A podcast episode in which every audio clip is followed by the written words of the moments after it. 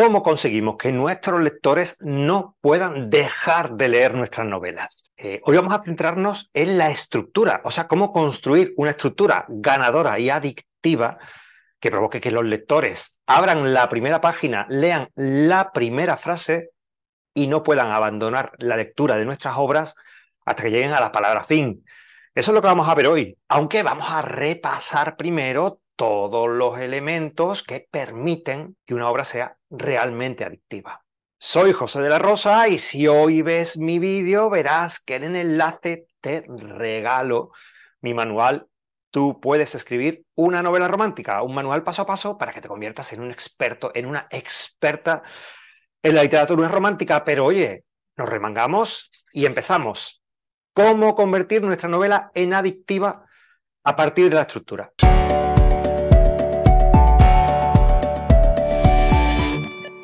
Vamos a ver que la estructura es fundamental para que una novela sea interesante, para que nuestros lectores necesiten devorarlo. Pero hay una serie de elementos que no podemos pasar por alto, oye, y que vamos a repasar ligeramente. El primero, el argumento. Si el argumento es realmente interesante, va a potenciar que nuestro libro sea muy interesante de leer. Eso es evidente. Por lo tanto, no te quedes con el primer argumento. Dale vueltas a la cabeza, retuércelo, estíralo, complícalo para que sea atractivo para tus lectores. Dos, el tono, sí, muy relacionado con la voz propia de cada uno de nosotros, con la voz propia de nosotros como escritores, como escritoras. Pero recuerda, cada novela tiene su propio tono que está muy relacionado con el argumento y muy relacionado con el narrador y el narrador es el tercer elemento que va a convertir nuestra novela en algo que tenemos que leer hasta el final. El narrador te recomiendo que lo vincules al tipo de novela que estás escribiendo, al género, al subgénero, al argumento, al número de personajes, porque resolver una novela eh, coral con múltiples escenarios, con múltiples personajes, con un narrador en primera persona, y por aquí te dejo un vídeo, es realmente complicado. Y resolver una, una novela intimista, una novela erótica, una novela muy afectiva, con un narrador en tercera persona, también es muy complicado. Entonces, ten en cuenta el tipo de narrador que usa para potenciar esta sensación de adicción que pretendemos conseguir. Y evidentemente el perfil de nuestros personajes. Si nuestros personajes son atractivos, el lector querrá conocer su historia. Huyamos de personajes grises, a menos que tengan un algo de transformación sorprendente. Busca personajes diferentes que consigan que el lector se enamore de ellos.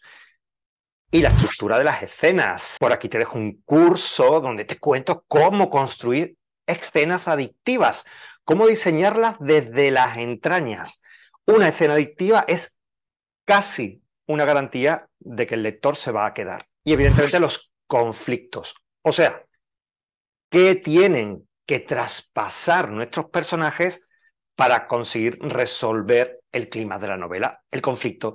Si nuestros conflictos son interesantes y están orientados a los lectores que nos van a leer, a lo que se conoce como lector objetivo, es un tema que le apasiona y un conflicto que le va a interesar, tenemos mucho ganado. Y por último, la estructura de la novela, que es lo que vamos a desgranar hoy. Y la estructura de la novela es otro elemento clave para transitar sobre todo zonas del espacio narrativo de una novela que son realmente complicadas de mantener en pie la atención. Vamos a empezar por el medio. Vamos a atravesar este desierto, que es una novela que aún no se ha escrito, y vamos a empezar a diseñar la estructura desde el centro, lo que se conoce como el punto de gira. Eh, si tú te imaginas una novela como una línea en la que la base es el espacio-tiempo, quiero decir, eh, dónde comienza la novela, ¿podemos poner una fecha? Pongamos una fecha, el 13 de junio de 2022. ¿Y dónde termina? El 12 de junio de 2023.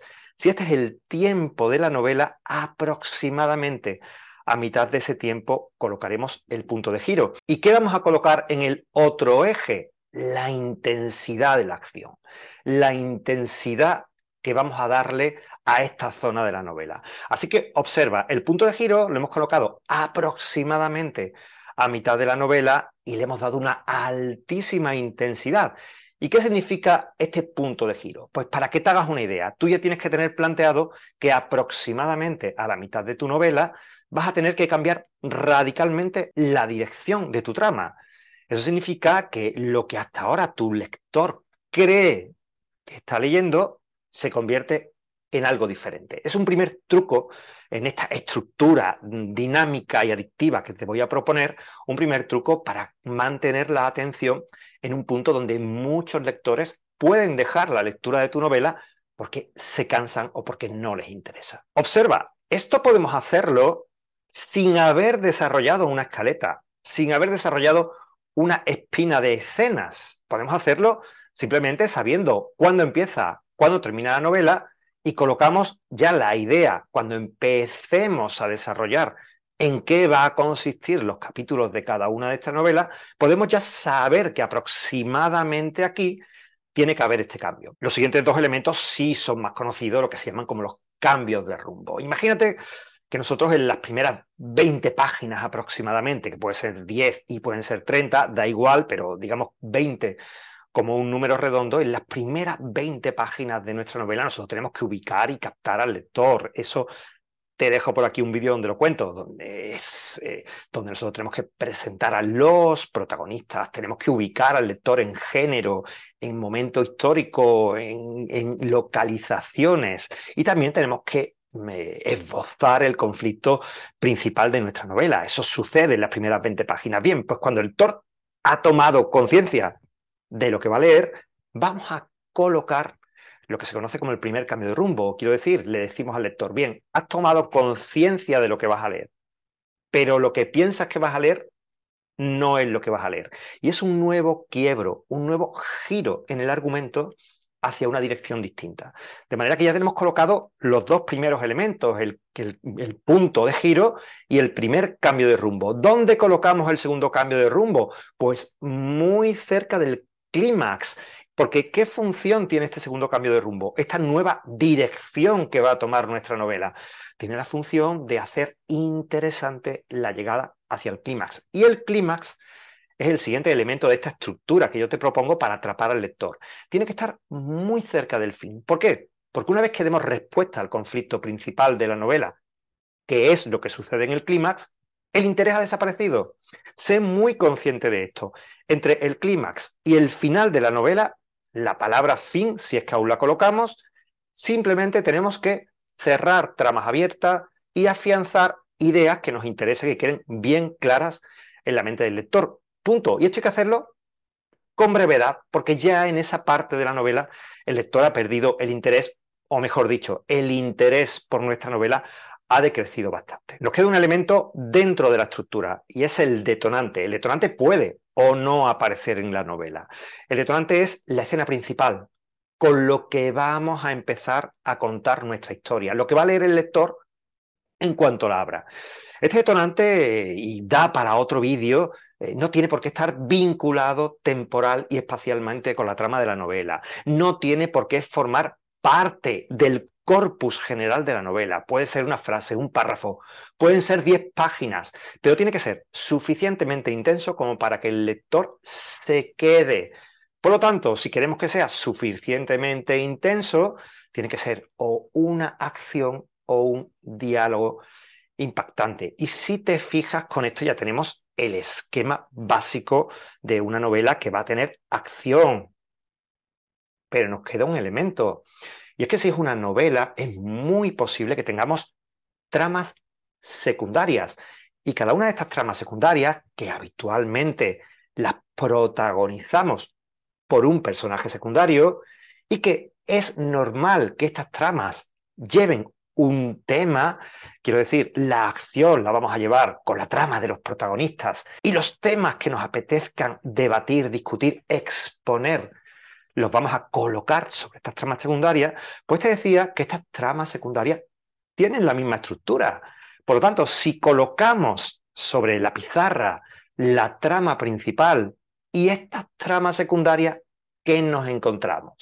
Pues nos encontramos esto, una novela llena de emoción, llena de acción, con muchos puntos que van a permitir que el lector no se aburra, se enganche, quiera seguir leyendo.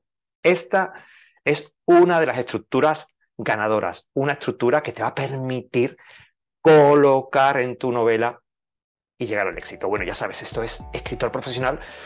Nos vemos cada semana y sobre todo aquí eh, nos vemos con contenido de interés para ti, escritor, para ti, escritora. Y no se te olvide, te regalo mi libro.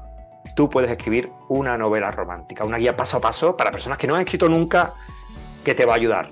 Un regalo para ti. Nos vemos la semana que viene.